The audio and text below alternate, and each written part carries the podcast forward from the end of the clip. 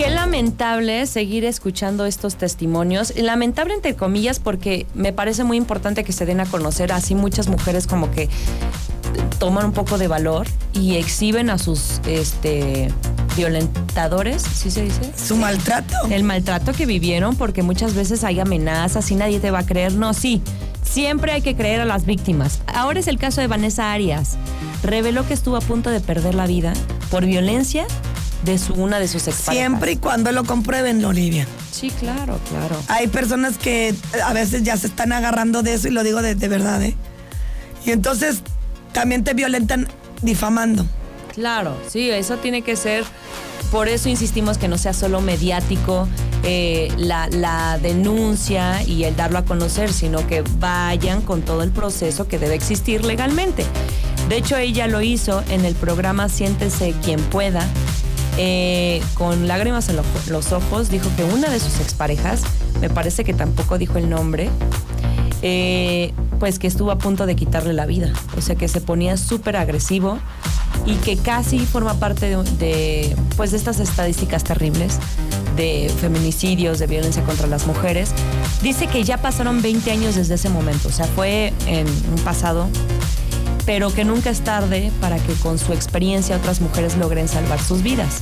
Si en efecto la experiencia va a ayudar a otras que se sumen, pero sobre todo el que se investiguen los casos, porque también así la ley va a darse cuenta que pues está viendo un aumento de violencia a mujeres, de feminicidios, y se tienen que hacer campañas de concientización y de educación a, a hombres, a mujeres, a todos los géneros. Eh, pero sí, eso es lo que comparte Vanessa y fue en el 2002. Mantiene una relación tóxica, solo dijo con un actor. Dice que además de golpearla, también abusaba de ella psicológicamente, que la ponía frente al espejo y le decía que era una mujer fea. Y que Es que deberíamos de, fomentar, aunque a muchos digan, no, ¿cómo crees?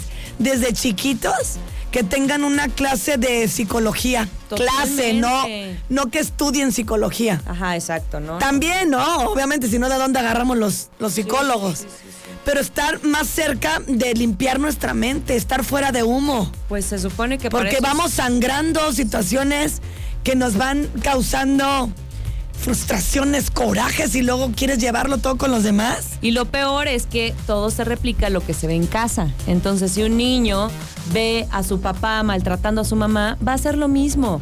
De verdad, también desde casa tenemos que, eh, o sea, lo menos que se pueda tener discusiones frente a los niños y mucho menos golpes. O sea, al primer golpe se tiene que denunciar. Ni modo, por más que haya amor y lo que sea, van a la fiscalía.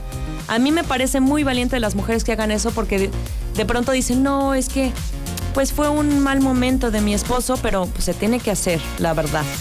Así que esta fue la gorda gorda, dice que empezó a tener mucha ansiedad, se le caía el cabello, eh, que no tenía ni, fuerza de decirle a su mamá, porque pues temía, una que no te cree, es que como víctima dices, no me van a creer.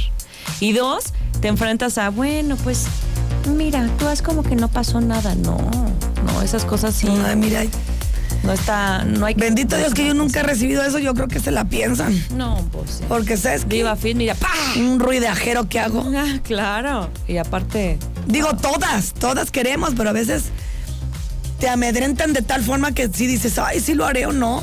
Sí, sí. Hasta sí. con los hijos se quieren vengar. Ah, claro. Entonces ahí te la piensas porque están tocando lo más amoroso que Y tienes. luego te amenazan con te lo voy a quitar Sí. y no sé qué tanto. Híjole, qué lamentable. Ahí están las declaraciones. A punto de perder la vida a manos de una expareja. Pasó hace 20 años y por fin lo está liberando y desahogando. Pero no estaría mal que también presentara, aunque fue tiempo atrás, que presentara una denuncia. A ver si no investigan a este tipo. A ver actor. si no va, Olivia. Ah, mira.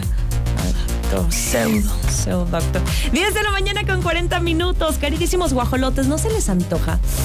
Uy, ir a comer delicioso en esta tradicional pizzería italiana de Grupo Pasta. Les ofrece un servicio rápido, una calidad de verdad que ustedes tienen que conocer, porque tienen menú de clásicos paninis, tienen deliciosas ensaladas y sus tradicionales pizzas que están hechas de gran calidad, muy buen precio y atención. Tienen dos sucursales. Usted elige si Avenida Constituyentes o Avenida Universidad. Vaya y acompáñelo con su toque de vinos de mesa y cócteles al estilo Diablo. Las guajolotas, nos vamos con más.